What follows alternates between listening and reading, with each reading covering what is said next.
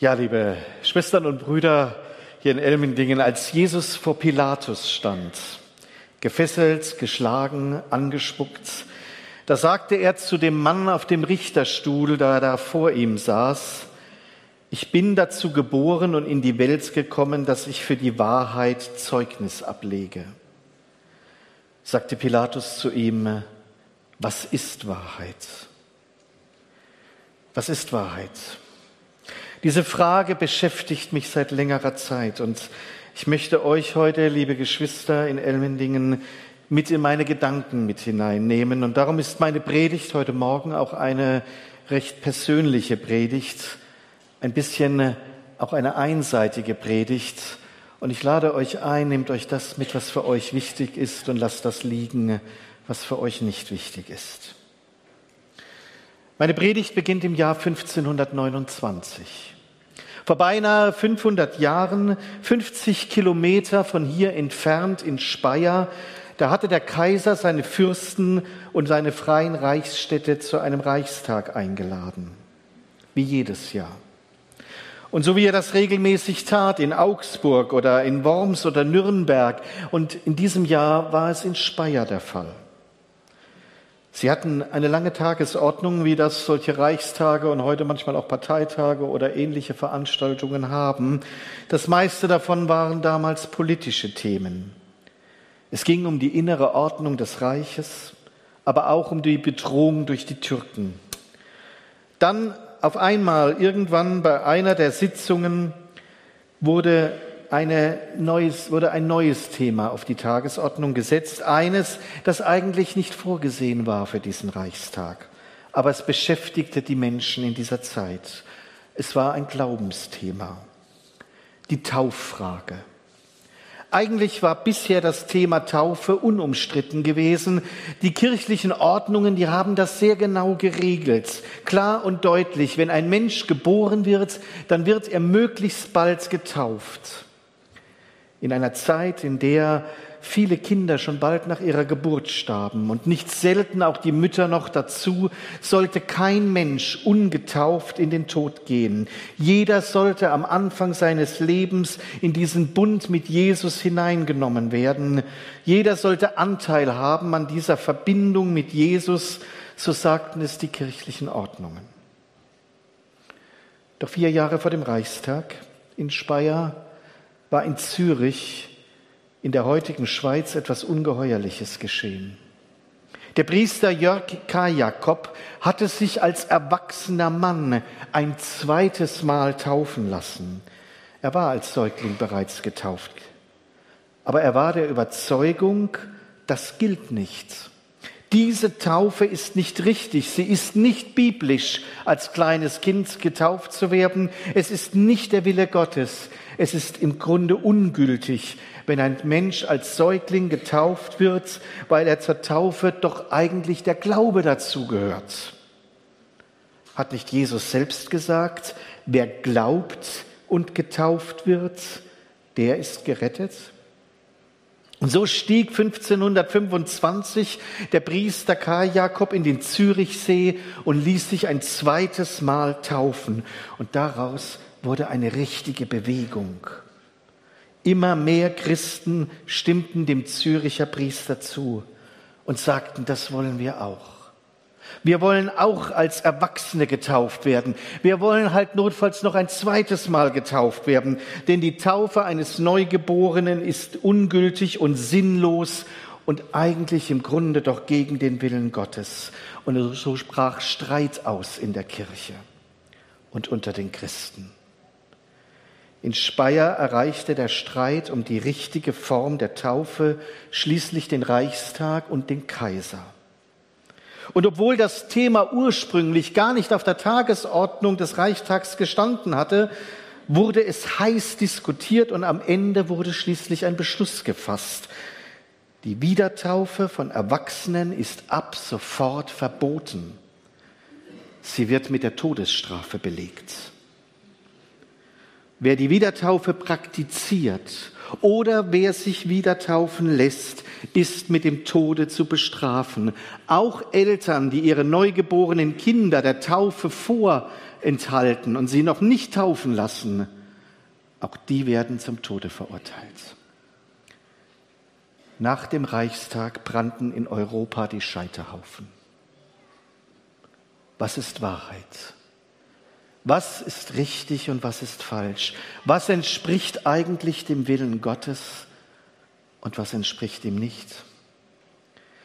Der Reichstag in Speyer hatte diese Frage mit Blick auf die Taufe ganz eindeutig beantwortet. Richtig ist die Säuglingstaufe, falsch ist die Erwachsenentaufe, die Wiedertaufe. Diese Entscheidung kostete damals tausenden Menschen das Leben. Hatte sich der Reichstag geirrt? Was denkt ihr?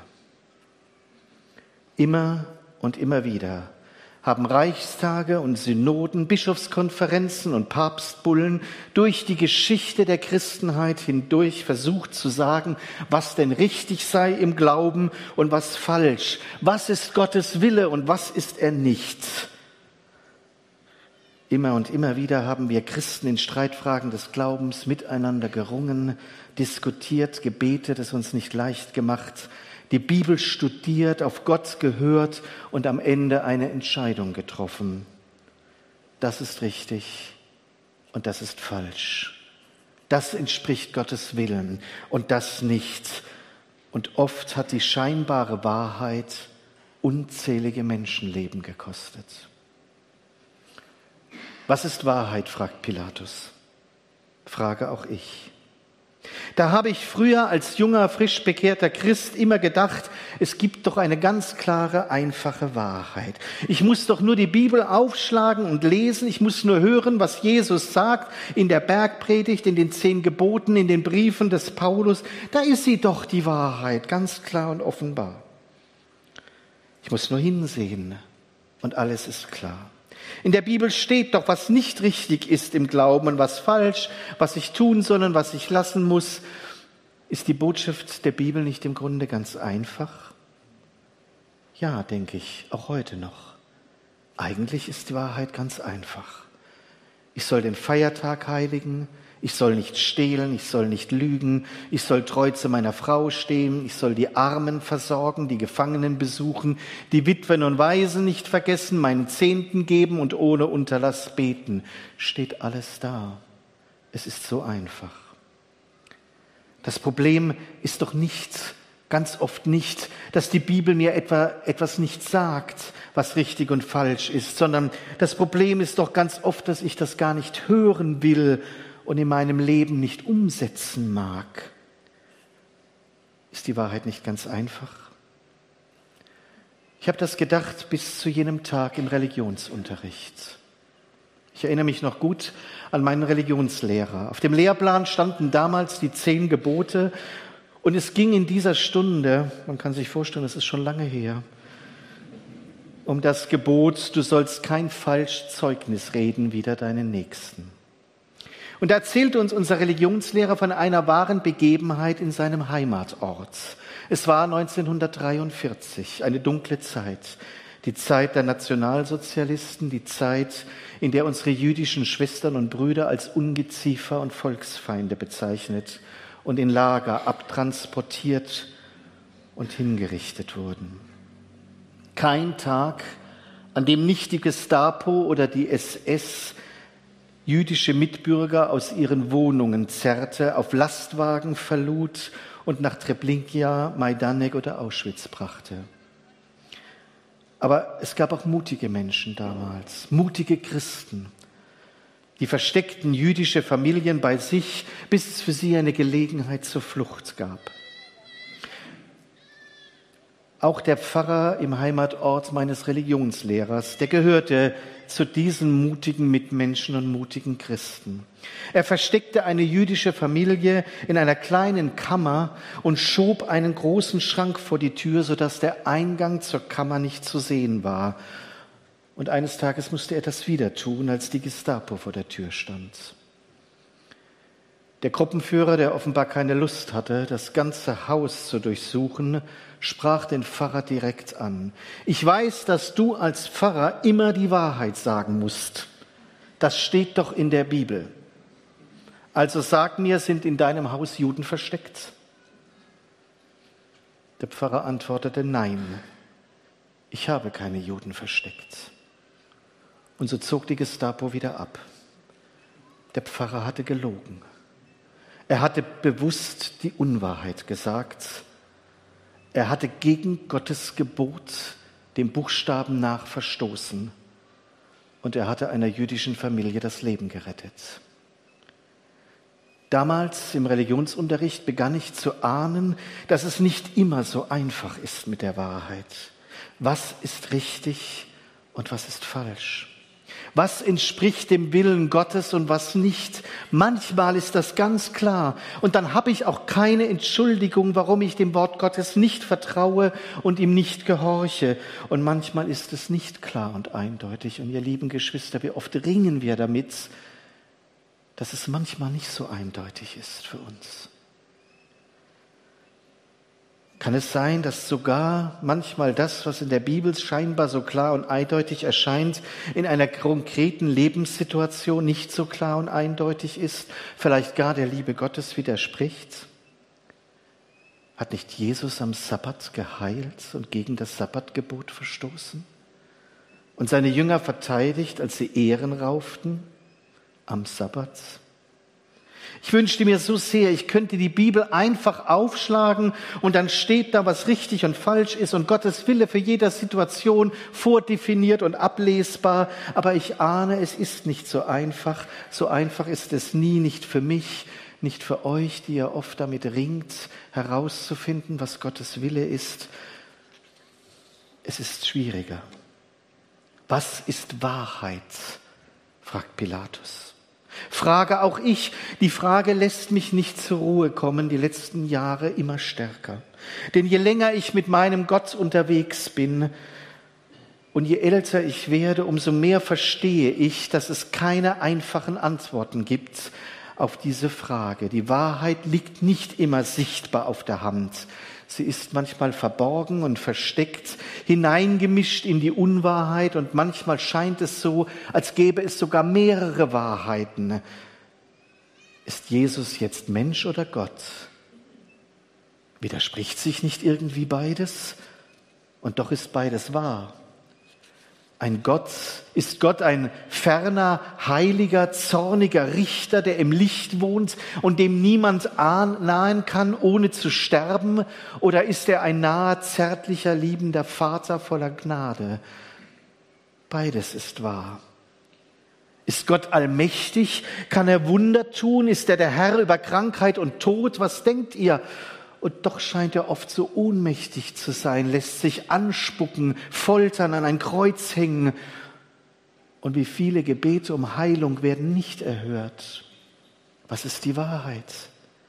Thront Jesus nach seiner Auferstehung im Himmel über allem Staub der Welt oder ist er uns nahe mitten unter uns im Dreck unseres Alltags? Was stimmt, was ist falsch oder stimmt beides? Ist das Reich Gottes schon da, mitten unter uns, oder kommt es erst noch am Ende der Zeit? Und wie steht es mit dem letzten Gericht? Paulus sagt, wenn wir werden allein durch den Glauben gerettet. Jakobus meint, an unseren Werken entscheidet sich die Ewigkeit. Und Johannes sagt, wer glaubt, der ist schon durch das Gericht hindurchgegangen. Wer hat recht? Vielleicht alle drei?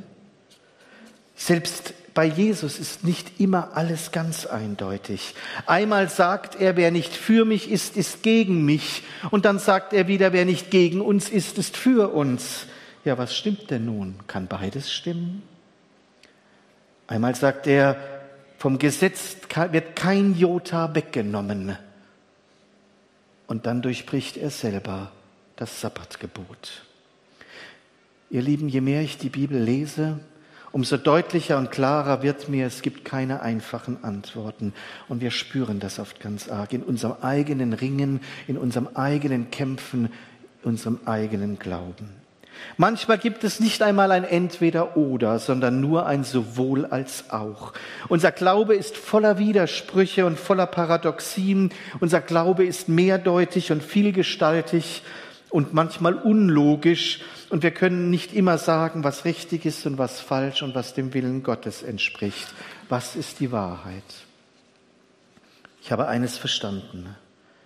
Ich muss die Mehrdeutigkeit meines Glaubens und die Widersprüchlichkeit der Bibel manchmal auch aushalten. Gott mutet mir das zu manchmal. Eine Zeit, bis er es klärt und mir sagt, was für mich und für dich in dieser Situation jetzt richtig ist und sein Wille. Was ist Wahrheit?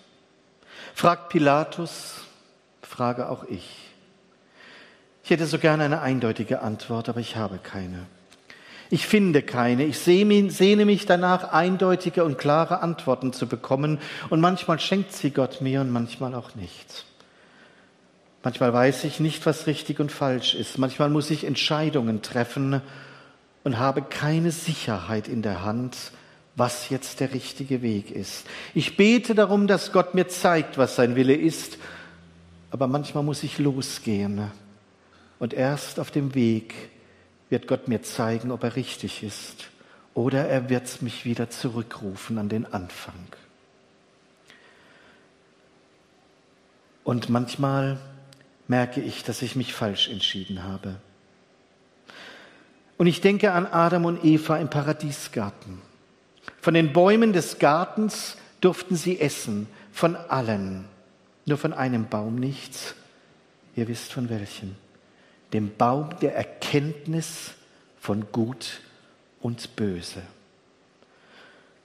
Und gerade von diesem Baum wollten sie unbedingt und um jeden Preis die Früchte haben. Warum? Weil doch auch in ihnen diese Sehnsucht steckte, unbedingt erkennen zu wollen, was gut und böse, was richtig und falsch, was dem Willen Gottes entsprechend und ihm widersprechend ist. Schon Adam und Eva wünschten sich Klarheit, Eindeutigkeit, Wahrheit. Oder ich denke an Salomo, den Sohn Davids. Als er den, nach dem Tod seines Vaters den Thron bestieg, als junger Mann Nachfolger seines legendären Vaters wird, da erscheint ihm Gott in einer Nacht im Traum und Gott fragt ihm und sagt zu ihm, ich erfülle dir einen Wunsch. Welchen Wunsch hast du? Und Salomo antwortet, Gib mir ein hörendes Herz, damit ich zwischen Gut und Böse unterscheiden kann. Salomo wünscht sich kein Reichtum, kein langes Leben, keinen Sieg über seine Feinde, keinen wirtschaftlichen Wohlstand für sein Volk, kein persönliches Glück, keine Kraft für seine Aufgabe. Er wünscht sich ein Herz, das Gutes und Böses unterscheiden kann. Und da ist er wieder, dieser Wunsch.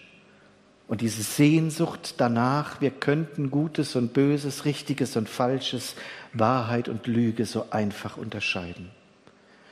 Adams Wunsch war das, Evas Wunsch war das, Salomos Wunsch war das. Paulus Wunsch wäre es später auch, der daran leidet, wie er einmal schreibt, dass er die Wahrheit manchmal nur erkennt wie durch einen trüben Spiegel, verzerrt und verhüllt. Und mein Wunsch ist es ebenfalls. Doch wir alle bekommen ihn nicht so ganz einfach erfüllt. Jedenfalls nur manchmal, wenn Gott uns plötzlich etwas klar macht. Wir wissen oft nicht, was richtig ist und was falsch. Wir können uns so sehr irren. Wie oft hat die Kirche andere Christen zu Ketzern erklärt und, Inquisition, der Inquisition und der Folter übergeben weil sie meinte, sie hätten den Willen Gottes doch klar erkannt und den anderen damit unterstellte, dass ihr Glaube falsch sei. Frauen wurden im Namen Gottes zu Hexen erklärt und auf den Scheiterhaufen verbrannt. Jan Hus musste sterben und die Wiedertäufer wurden durch Europa gejagt. Alles im Namen einer scheinbaren, eindeutigen Wahrheit Gottes. Zu den Kreuzzügen riefen die Päpste auf mit dem Slogan Gott will es. Und vielleicht waren sie wirklich davon überzeugt, Gottes Wille zu tun, wenn sie die Kreuzfahrerheere nach Jerusalem schickten und die frommen Ritter glaubten vielleicht ebenfalls den Willen Gottes zu erfüllen, als sie durch das Blut der Frauen und Kinder warteten. Später dann hat man die Juden als Gottesmörder erklärt hat ihnen vorgeworfen, sie hätten den Herrn Jesus am Kreuz umgebracht und hat sich dann auf ein Wort des Matthäusevangeliums berufen, wo die anwesenden Juden im Prozess Jesus rufen, sein Blut komme über uns und unsere Nachkommen.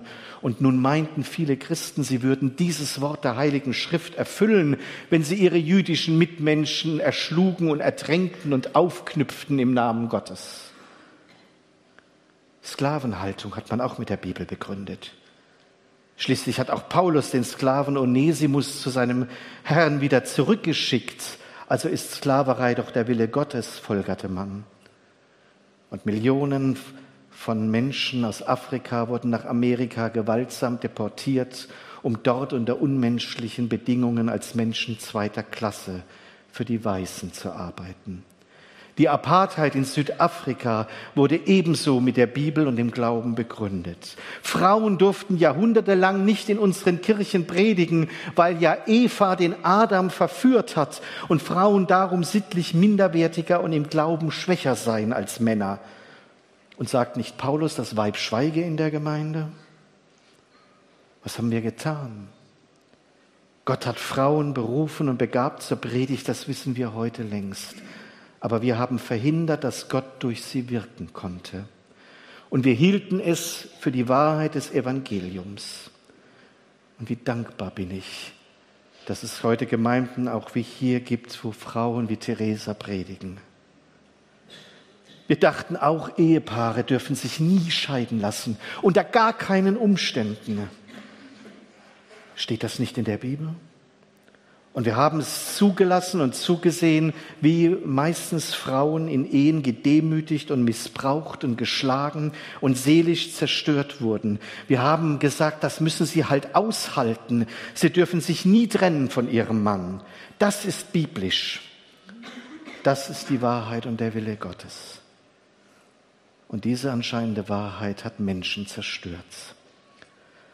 Auch heute ringen wir um die Frage, was ist richtig und falsch, was ist Gottes Wille und was nicht. Sind homosexuelle Menschen Sünder und dürfen nie ihre, Part, ihre Liebe zum Partner leben? Was ist Wahrheit? Was ist Gottes Wille?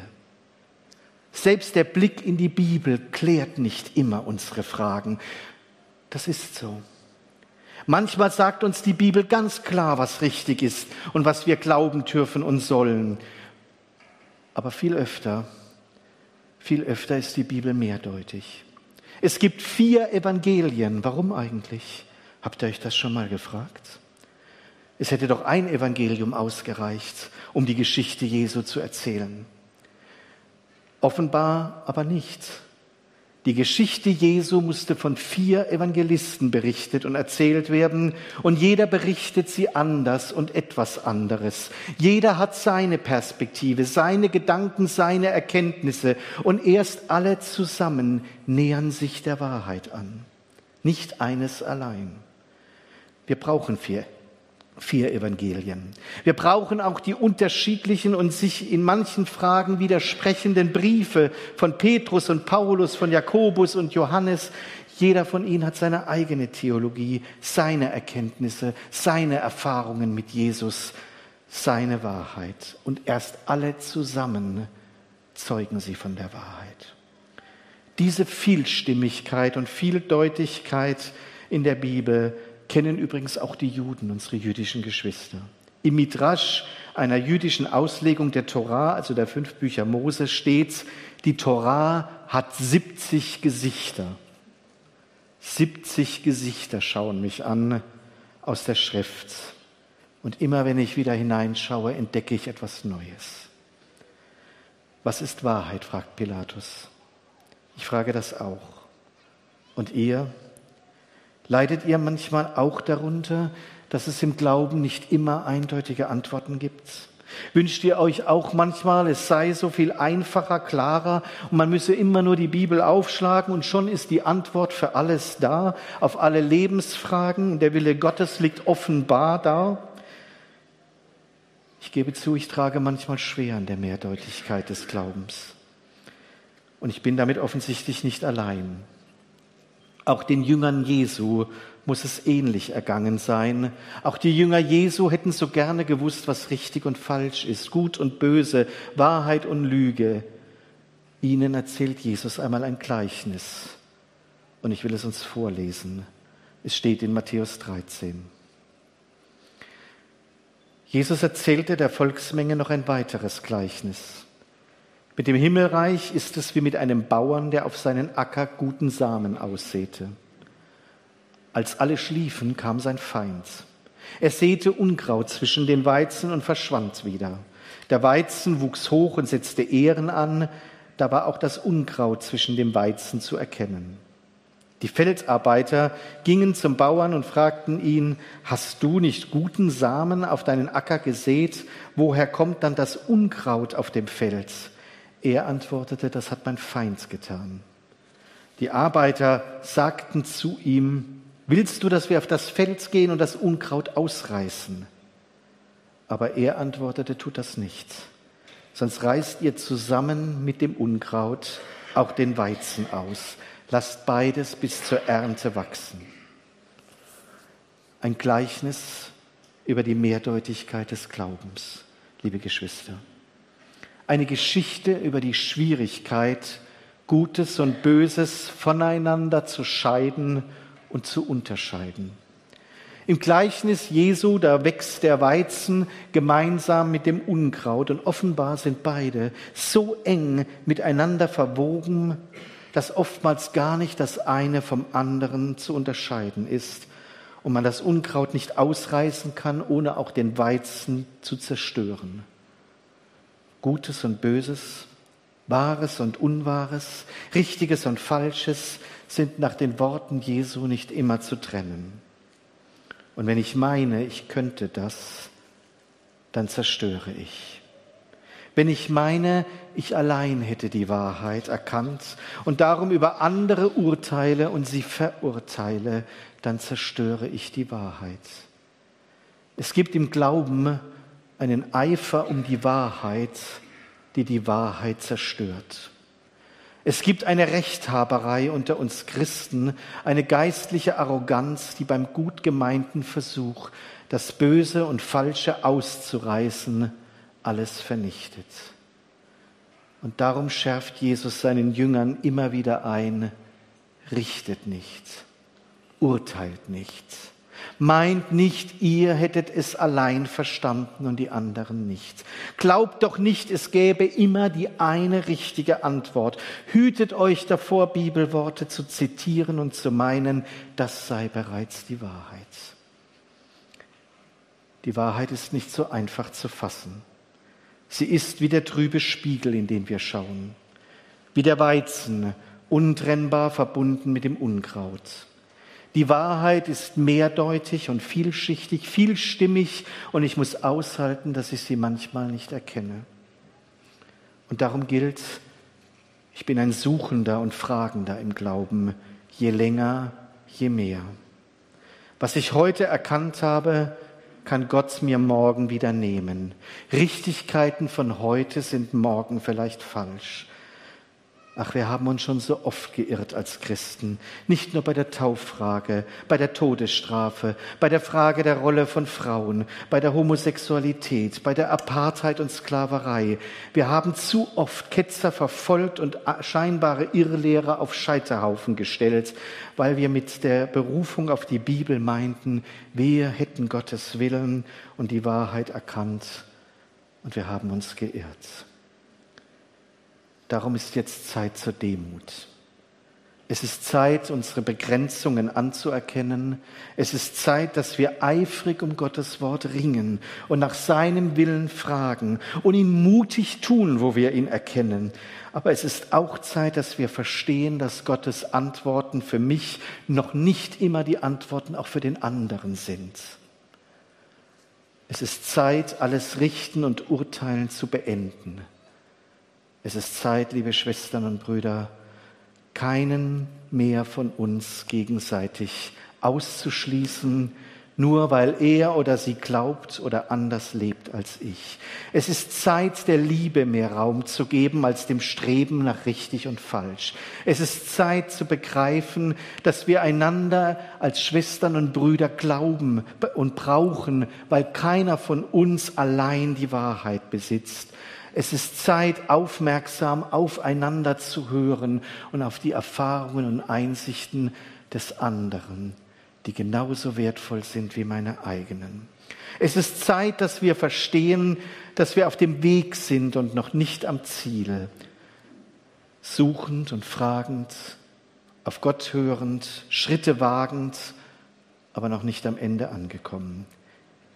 Erst im Reich Gottes, wenn es vollendet aufstrahlt, dann wird das Unkraut ausgerissen, das Böse vernichtet, die Lüge zerstört und es bleibt allein die Wahrheit sichtbar für uns alle. Erst dann erkennen wir den Willen Gott, Gottes ungetrübt und unverstellt. Und vielleicht, vielleicht werden wir uns dann wundern. Was ist Wahrheit? fragt Pilatus. So habe ich auch gefragt. Und ihr? Fragt ihr manchmal auch so? Dann gibt es am Ende meiner Predigt doch noch eine Antwort. Jesus selbst hat sie gegeben. Er hat gesagt, ich bin der Weg, die Wahrheit und das Leben. Ich bin die Wahrheit, sagt Jesus. Die Wahrheit ist also kein Glaubenssatz. Die Wahrheit ist kein Bibelwort. Die Wahrheit ist kein Gebot und kein Gesetz und kein Bekenntnis.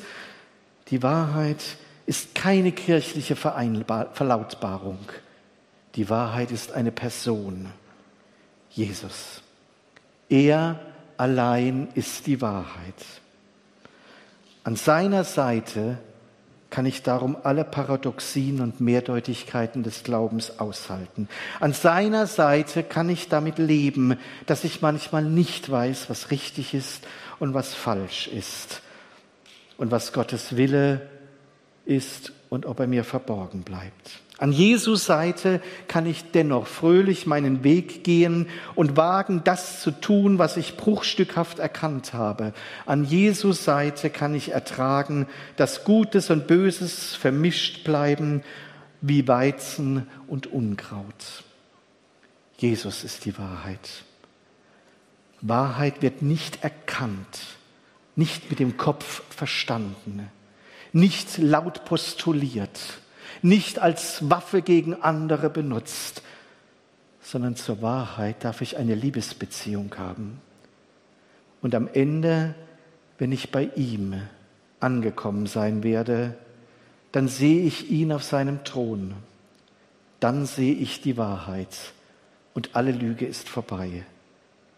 Doch bis es soweit ist, will ich demütig und gnädig sein mit mir und mit anderen. Amen.